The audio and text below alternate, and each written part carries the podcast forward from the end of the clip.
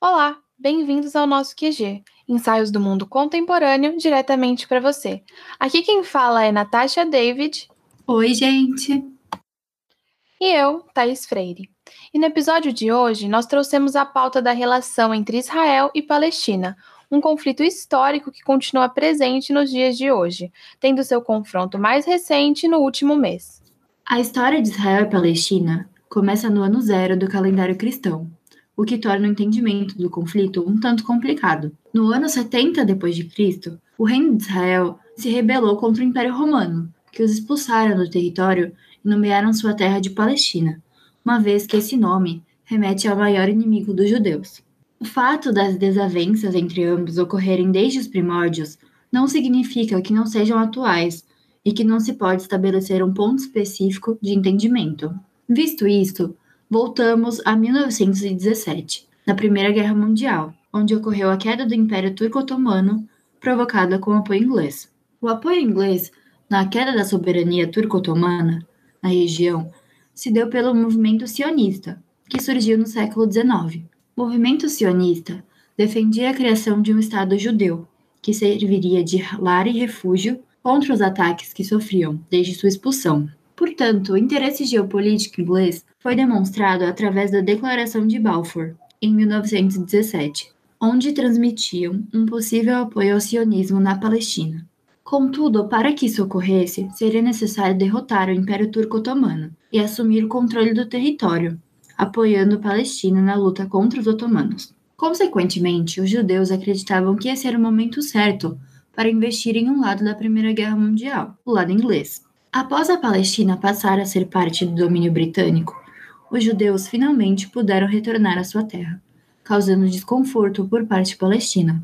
Em 1919, o primeiro Congresso Palestino é utilizado como meio de se posicionar contra a volta dos judeus e a criação de um novo Estado. Ao passar dos anos, as tensões entre esses povos não diminuíram e se mostraram cada vez maiores. No ano de 1929, ocorre a disputa pelo acesso ao Muro das Lamentações, deixando centenas de mortos e feridos. Todavia, a ascensão de Hitler e sua luta contra os judeus apenas contribuiu para o aumento da migração para a Palestina, fazendo com que os muçulmanos vissem a imigração como uma ameaça. Em 1936, o ataque britânico ao líder árabe resultou na revolta nacionalista árabe, que era contra o domínio inglês na região, e, acima de tudo, contra a imigração judaica.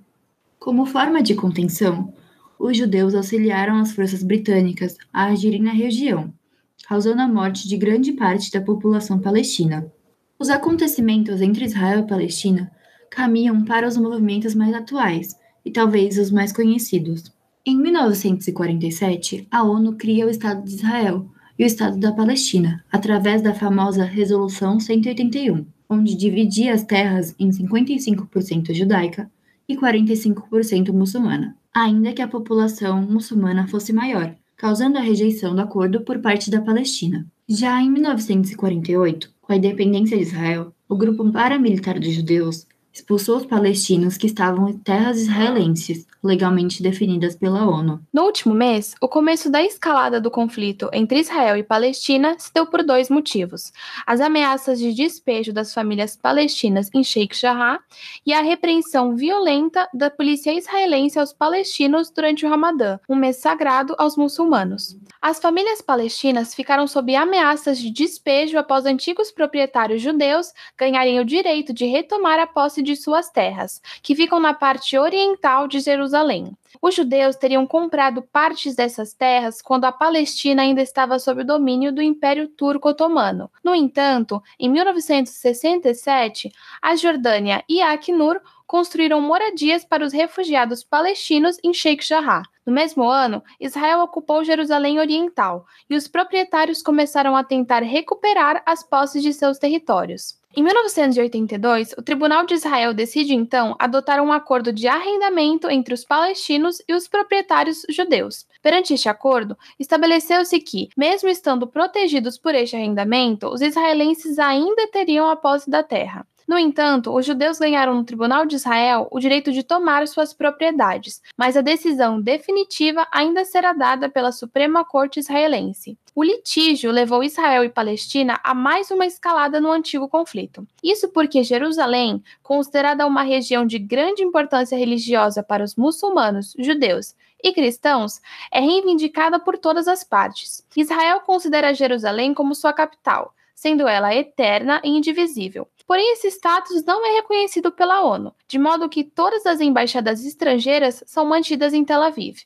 Por outro lado, os palestinos reivindicam a parte oriental de Jerusalém como capital de seu futuro Estado. A Palestina é ocupada militarmente por Israel desde os anos 60, sendo a ocupação considerada ilegal pela comunidade internacional. As ocupações e a anexação da Palestina por parte de Israel por meio de assentamentos e intervenção militar, mudou totalmente o plano original de divisão territorial para criar os dois estados. No plano original da ONU, o território deveria ser dividido entre o Estado de Israel e Palestina.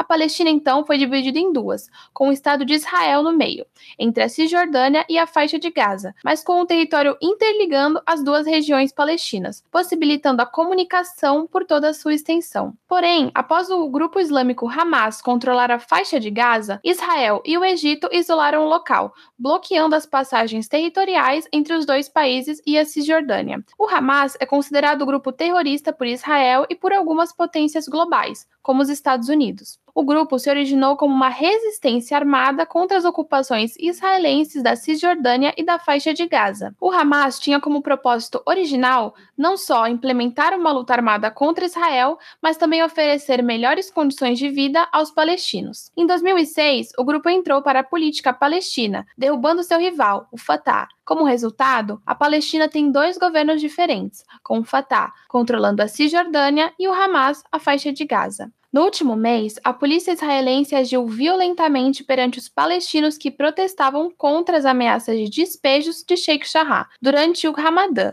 utilizando gás lacrimogêneo e granadas dentro da mesquita de Al-Aqsa, considerada um dos lugares mais sagrados para os muçulmanos. O Hamas pediu para que Israel removesse suas forças de Al-Aqsa e Sheikh Jarrah. Israel não acatou a ordem, levando a faixa de Gaza a um ataque deixando mortos e feridos de ambos os lados, mas com a maior parte das vítimas em território palestino. No âmbito internacional, o grande aliado de Israel, os Estados Unidos, deu pouca atenção para o conflito. O governo Biden fez uma abordagem minimalista sobre a região e tenta discretamente restaurar algumas políticas derrubadas pelas medidas pró-Israel do governo Trump. Segundo a BBC, a diminuição da tensão estadunidense em relação à região se dá porque a política externa americana está mais focada na China. Já a China tem boas relações com os dois países e vem se aproximando cada vez mais das relações comerciais com ambos os lados. No entanto, o grande país asiático ainda não tem um papel tão importante nessa região. Israel é conhecido por 164 países dos 193 membros da ONU, enquanto o Estado da Palestina é reconhecido por 138 países, incluindo o Brasil. Para trazer a discussão para o campo das relações internacionais, podemos incluir o conflito entre Israel e Palestina nos estudos de segurança internacional, onde a segurança é estudada além da guerra, visualizando discursos, estratégias, táticas e ações dos Estados para lidar com as ameaças denominadas por eles. Um dos termos utilizados por esses estudos, e criado pela Escola de Copenhagen, é a securitização, onde o Estado apresenta uma ameaça referente a uma situação ou objeto. O conflito tema deste podcast não envolve apenas esses dois países. Estados Unidos e China são apenas alguns exemplos de países que se envolvem nesta guerra, fortalecendo economicamente o lado em que escolhem se aliar. Essa cooperação internacional se dá pela securitização daquele país, que classifica um dos lados do conflito como ameaça. Porém, essa classificação muda conforme os governos. Por exemplo, Trump apoiou Israel e até mudou a embaixada estadunidense para Jerusalém, reconhecendo a cidade como capital de Israel. O ex-presidente, inclusive, chegou a criticar Biden por falta de apoio a Israel, que, por sua vez, procura estreitar as relações com a Palestina, estremecendo a aliança histórica com Israel. Há também a possibilidade de retirar uma securitização feita por governos anteriores. A gestão de Biden procura dessecuritizar boa parte da guerra ao terror, ao flexibilizar o discurso em relação ao grupo terrorista Hamas, que fica na faixa de Gaza, e ao retirar tropas do Afeganistão, onde fica o Talibã. Algo que também virou tópico na imprensa internacional foi a cúpula de ferro, ou domo de ferro, nome dado ao sistema aéreo de defesa utilizado por Israel. Esse sistema impede que mísseis enviados caiam no território israelense, sendo interceptados no ar. Sua eficácia é de aproximadamente 80%, e por ser um sistema inovador e tecnológico, tem um custo muito alto.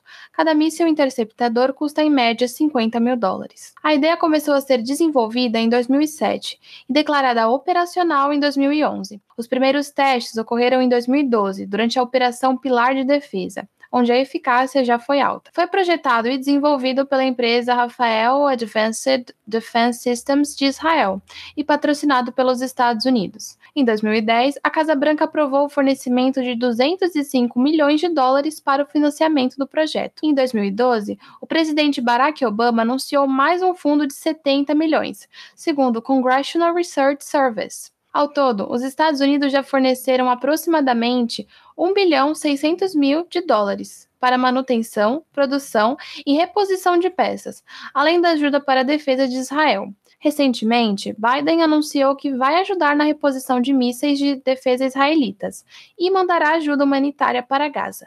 O cessar-fogo do conflito atual foi feito entre o Hamas e Israel, com apoio do Egito e dos Estados Unidos, dois aliados fundamentais, que propuseram uma pacificação recíproca, simultânea e incondicional entre os dois lados do conflito. Contudo, mesmo depois do acordo estabelecido, as adversidades continuam ininterruptas na faixa de Gaza, uma vez que Benjamin Netanyahu, primeiro-ministro de Israel, acredita não ter finalizado seus principais objetivos militares, mas que a missão estava praticamente cumprida em Gaza.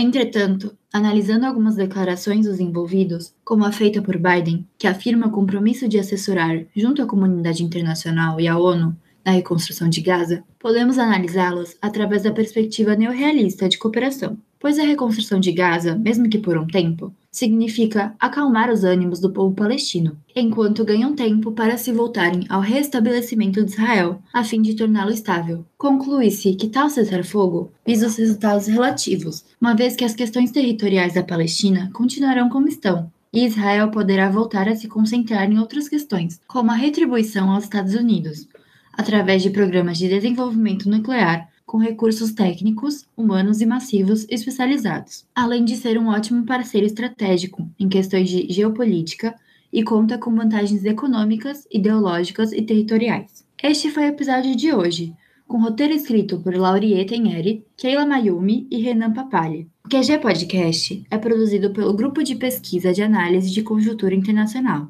vinculado à Universidade Católica de Santos. Siga nosso perfil no Instagram, arroba Quarentena Global, e acompanhe os novos episódios todas as quintas nas principais plataformas. Fiquem saudáveis, fiquem seguros e até mais!